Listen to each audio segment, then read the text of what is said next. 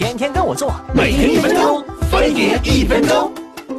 上周票圈，微博都被刷爆了，说是麦当劳改名叫金拱门了。Oh shit！那 KFC 叫俏老头，宾利叫让逼飞一会儿得了，不就是为了抢占国内市场？至于这么拼吗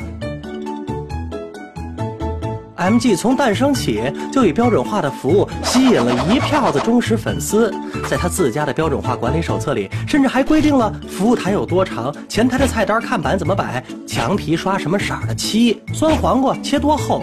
拜这套葵花宝典所赐，顾客们不管在哪儿都能吃到一样的味道。但这远不够拴住顾客的心呐。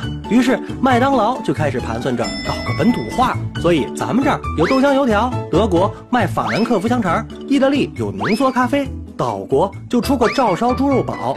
万万没想到，半路杀出个俏老头儿。这几年在中国的门面还越来越多，他有碾压自己的趋势。这能忍？当然不能怂，就是干呐！MG 这才想起来找个中国合伙人。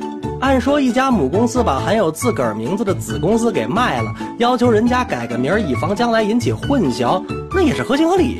您想想，这一卖，亲儿子成了干儿子，关系总是得撇干净的。而且名字就是个代号，就像美团母公司叫北京三快在线科技有限公司一样，人家门面名不会变。再说金拱门怎么？特斯拉的注册名还叫拓速乐呢，谁能比谁高贵呀？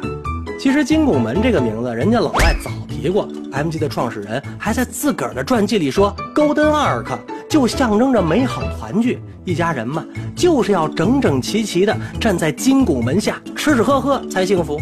所以这名儿可不是随便就改了，人家背后有情怀，实在受不了，咱大不了以后转战沙县国际嘛。嘿。今儿怎么还是一个人吃饭？